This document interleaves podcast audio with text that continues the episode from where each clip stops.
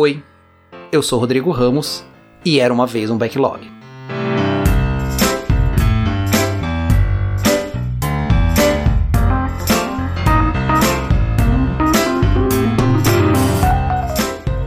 Olá pessoal, começando mais um Era uma vez um backlog e hoje vamos falar sobre o Crystal Clear. É um dos frameworks que figura aí entre os frameworks de desenvolvimento ágil, mas ele é bem pouco conhecido. Eu mesmo, particularmente, só passei a conhecer depois que comecei aqui as investigações e os estudos para o podcast. E olha só, é realmente impressionante como uma literatura tão rica como essa do Crystal Clear acabou aí se perdendo no tempo e sendo bem pouco conhecido. É uma pena. Realmente o que a gente vai ver aqui tem muito, muito do que é o core e a raiz do pensamento ágil.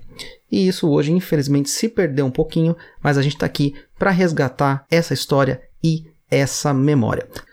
Por trás desse framework está um cara chamado Alistair Cockburn. Sim, ele é um cara mais importante quando a gente fala de Crystal Clear. E com o Crystal, as coisas começam um pouco diferentes. É muito comum aqui no podcast a gente ver metodologia que vão se formando através do refino e do uso contínuo das técnicas. Mas com o Crystal Clear a coisa foi um pouquinho diferente. O Cogburn conta que no início dos anos 90 ele passou a trabalhar na área de métodos da IBM. E basicamente ele não sabia nada sobre metodologias. Então, para que ele pudesse desenvolver novas metodologias, era esse o papel que ele ia ter nessa área, ele decidiu viajar e visitar projetos da IBM pelo mundo todo. E duas perguntas eram base para a pesquisa dele nos projetos que ele visitava. Primeira pergunta: Você teve sucesso com o método que você escolheu e utilizou no seu projeto? E segunda pergunta: você usaria essa metodologia novamente? É muito interessante esse conjunto de perguntas porque ele observou que respondentes sim para a primeira pergunta, ou seja, pessoas que tiveram sucesso com o método que foi utilizado, respondiam não para a segunda pergunta, ou seja, não utilizariam a metodologia novamente. Eu tive sucesso no meu projeto com o método que eu escolhi, mas não desejo usá-lo novamente. Olha que interessante isso, né? E era esse tipo de insucesso que interessava para o Cockburn. Os tópicos mais recorrentes como possíveis causas dos insucessos não eram discutidos nas metodologias publicadas na época. Comunicação próxima, moral do grupo, acesso a usuários reais do sistema eram alguns desses temas e nenhum deles estavam relacionados às questões técnicas. Após alguns anos de pesquisa e testes de algumas práticas, Cogburn escreve o livro Surviving Object-Oriented Projects, lá em 1998, que é uma coletânea de entrevistas e lições aprendidas. Este material foi base para a dissertação de doutorado dele em 2003, com o nome de People and Methodologies in Software Development. Em 2004, Cockburn lança o livro Crystal Clear: A Human Powered Methodology for Small Teams. E é nesse livro que esse episódio está baseado. O Crystal é, na verdade, uma família de frameworks. O Crystal Clear, que é tema aqui do nosso episódio, é desenhado para equipe de até seis pessoas. Em alguns momentos ele fala em oito pessoas, mas formalmente seis pessoas. Depois do Crystal Clear, a gente tem o Crystal Yellow, que é desenhado para até 20 pessoas, o Crystal Orange para até 40 pessoas, o Crystal Red para até 80 e o Crystal Brown para projetos até 200 pessoas. A família Crystal possui um DNA que está presente em todos os membros. Esse DNA é formado por entregas frequentes, comunicação próxima e melhoria através da reflexão. As práticas entre os modelos do Crystal podem variar, mas esse DNA a gente vai encontrar em todos os frameworks. Durante suas pesquisas, Cockburn relata que um trio particularmente apareceu repetidamente como fator de sucesso. São eles: time fisicamente trabalhando em conjunto, entregas frequentes e acesso aos usuários. A diferença nos resultados dos projetos que tinham essas características se mostrava muito maior quando comparado aos que não tinham. Uma coisa interessante no Crystal Clear é que, diferentemente de outros métodos de desenvolvimento ágil, ele não surge da necessidade de lidar com mudanças constantes. Ele surge sim da busca pela eficiência. Isso porque a maioria dos projetos e dos contratos que o Cockburn pesquisou eram de preço fixo, e nesse tipo de contrato, a busca por eficiência é maior do que a necessidade de lidar com mudanças constantes. Assim como Kent Beck, lá no XP, Cockburn mostra uma lucidez incrível em relação ao método, apresentando de forma muito clara e precisa também as suas limitações. Ele é bem direto. Abre aspas. Oito pessoas ou menos em um mesmo espaço físico, trabalhando em um sistema que não seja de missão crítica. Times distribuídos precisam de outras formas de comunicação. Times maiores precisam de mais coordenação. Esses temas de missão crítica precisam de mais procedimentos de verificação. Times com essas características precisam encontrar outra metodologia ou adaptar o Crystal Clear. Fecha aspas. Estruturalmente, o Crystal Clear possui sete propriedades declaradas. Durante todo o livro, Cockburn discute estratégias, técnicas, ciclo de desenvolvimento, ciclo de interação, ciclo de entrega, papéis, estrutura e coordenação de times e por aí vai ele não hesita em entrar nos assuntos mais espinhosos quando se trata de mudança nos paradigmas de desenvolvimento. Tanto que há dois capítulos inteiros no final do livro dedicados a responder perguntas muito comuns quando usamos metodologias mais leves. Lá no final do episódio eu comento um pouco dessas questões. Interessante ver como metodologias populares e ditas ágeis não encaram de frente esses assuntos e se escondem atrás de processos. Muito bem, vamos às propriedades. Entregas frequentes. Melhoria reflexiva.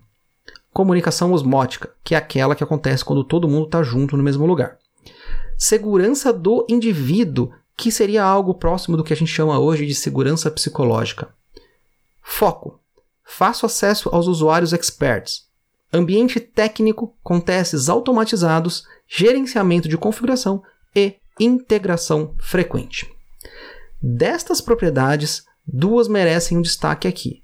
Primeiro, a comunicação osmótica, que somente pode acontecer em times pequenos e fisicamente alocados, pois só assim é possível propositalmente ouvir as conversas ao seu redor e participar no momento necessário.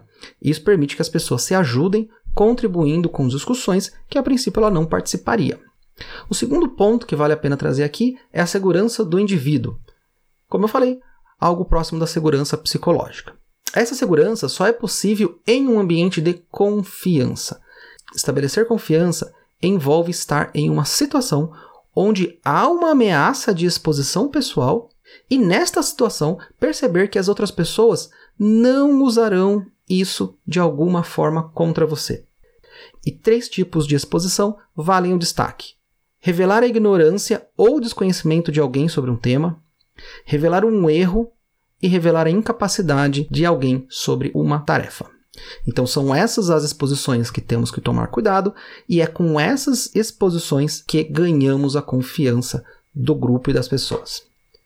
Praticar o Crystal Clear está ligado em buscar e atingir as propriedades citadas anteriormente.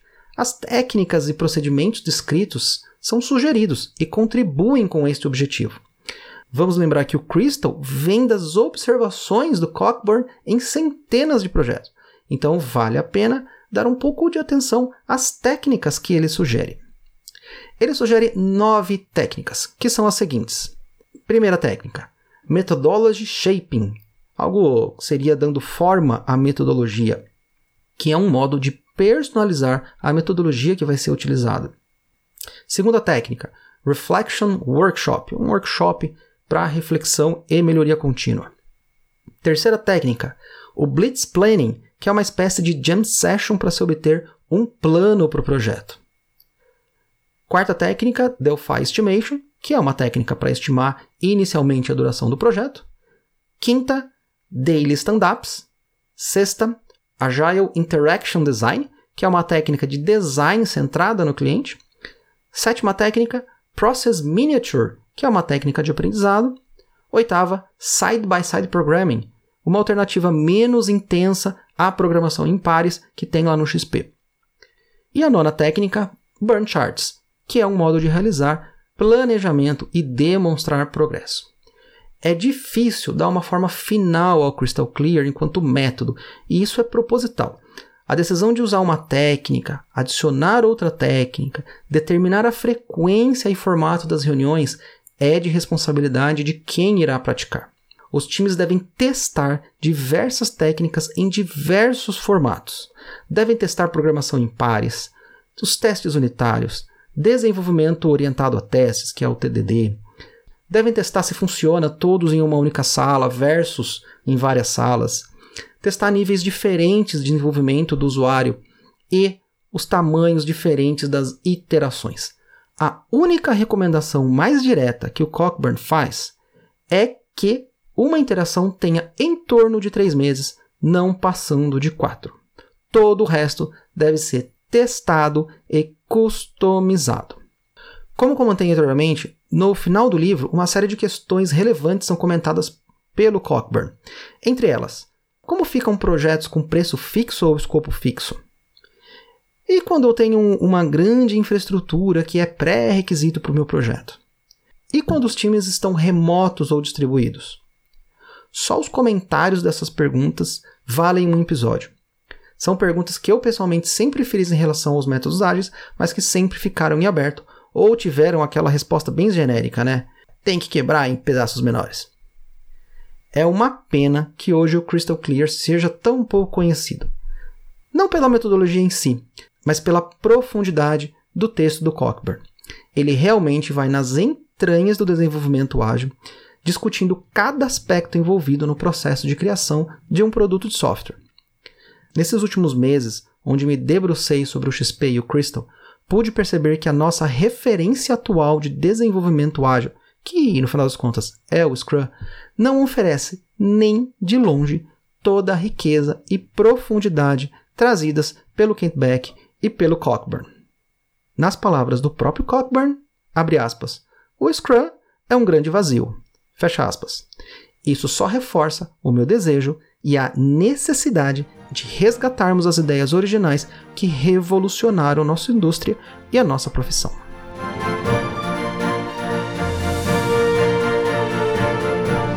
E se você gostou e quer saber um pouquinho mais, eu deixei todos os links, referências e papers lá no post deste episódio no eraumavezumbacklog.com.